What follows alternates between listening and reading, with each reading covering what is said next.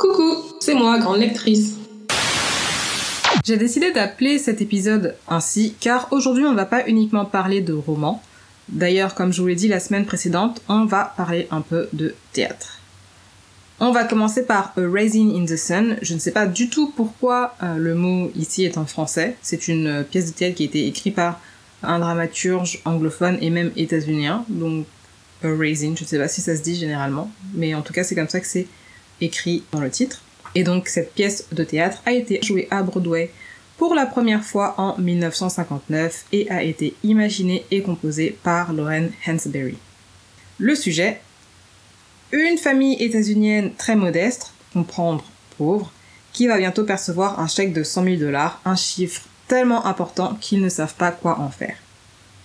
Alors il y a plusieurs personnages dans cette famille et on va partir du plus simple, je vais vous expliquer tout ça.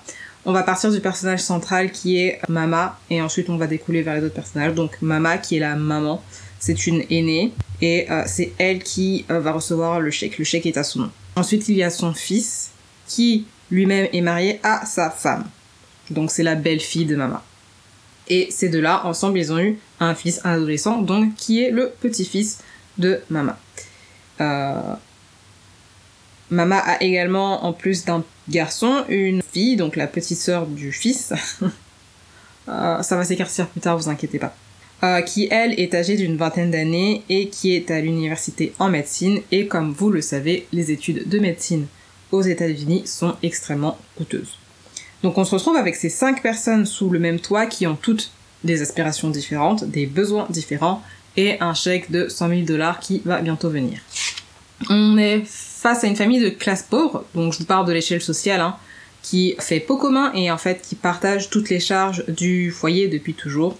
Sauf que ce chèque-là en particulier appartient à Mama et au final elle reste la seule décisionnaire concernant cet argent. Et la seule chose que les autres membres de la famille peuvent faire, euh, c'est lui partager leurs aspirations.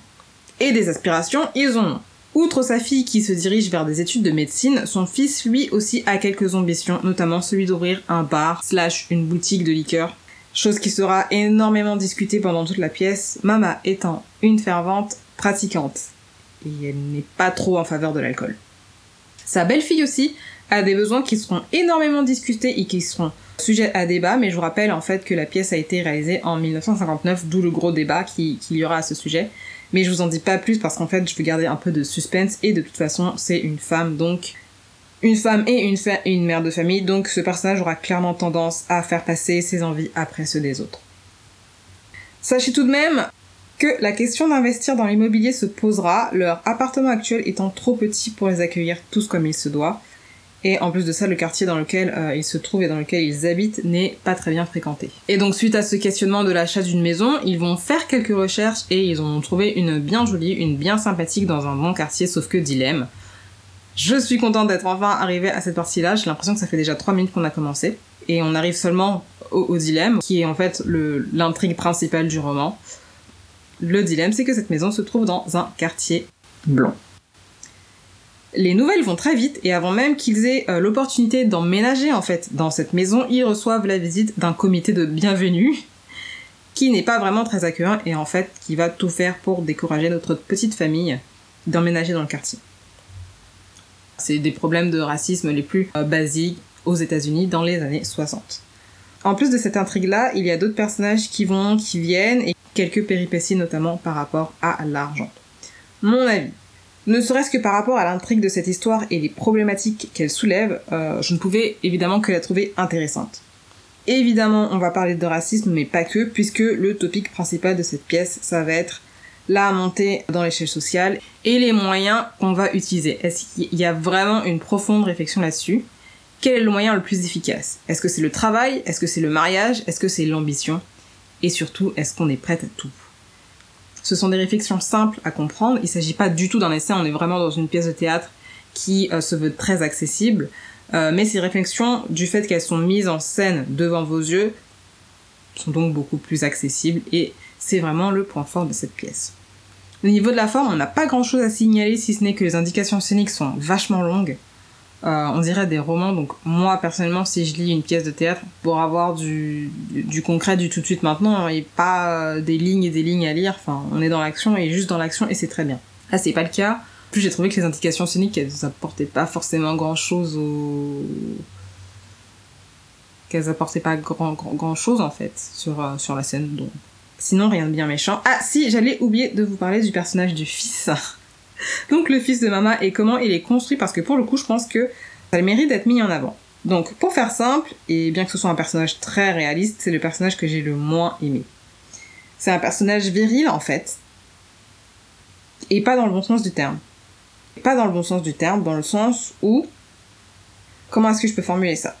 Bah, En fait, il va avoir une idée, et il va s'attendre à ce que tout le monde se soumette à son idée, et si jamais c'est pas le cas, il va le faire payer à tout le monde voire il va faire prendre des risques à tout le monde et en plus il va avoir le culot de faire subir un traitement euh, du silence, silence treatment, euh, à toute sa famille du style je ne vous parle plus, quoi, en fait. Vous n'êtes plus là, ne me parlez pas, je ne vous parle pas et puis voilà. Bien que je le répète, il n'est pas du tout la seule personne dans ce foyer à avoir des besoins. Et en ça, j'ai trouvé le personnage très vrai. Et c'est indéniablement un des points forts de cette pièce. La question qui reste à se poser est la famille, finalement, va-t-elle emménager dans, dans cet appartement, dans ce quartier blanc? Donc si vous pensez avoir la réponse à cette question, n'hésitez surtout pas à me le mentionner en commentaire sur le blog grandelectrice.wordpress.com ou bien euh, peu importe la plateforme d'écoute euh, sur laquelle vous m'écoutez, vous pouvez laisser un petit commentaire.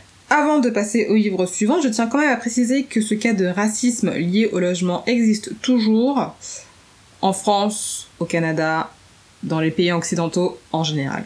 Donc des années 60 et avant jusqu'à aujourd'hui 2021, on n'a pas vraiment bougé.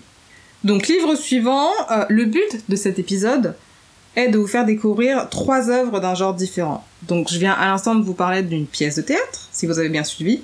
Alors est-ce que vous allez deviner le genre de l'œuvre suivante?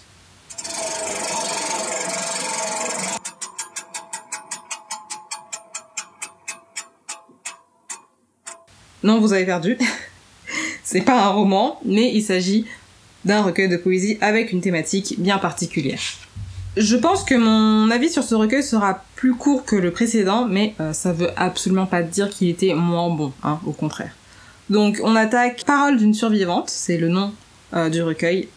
Parole d'une survivante avec un S majuscule qui a été écrit par Annie Kashamura Zawadi, qui est une autrice afro-canadienne. Dans cet ouvrage, elle va témoigner euh, des violences qu'elle a vécues en tant que victime de violences conjugales. Je sais, je dis souvent le mot violence euh, à partir de ce moment mais vous comprendrez bien pourquoi. Elle dédie d'ailleurs cette œuvre à toutes les autres victimes de violences conjugales. Je vous le lis d'ailleurs. Ce livre est dédié à chacune des femmes mortes par les mains ou actions d'un homme. Je le dédie aussi à celles qui sont en détresse et celles encore dans le doute. Je suis passée par là où vous êtes aujourd'hui, j'ai survécu. Je suis avec vous, je suis des vôtres, et je témoignerai pour vous. Je raconterai notre histoire. Usuellement, la poésie, c'est l'art qui s'attache à trouver la beauté et en faire une ode.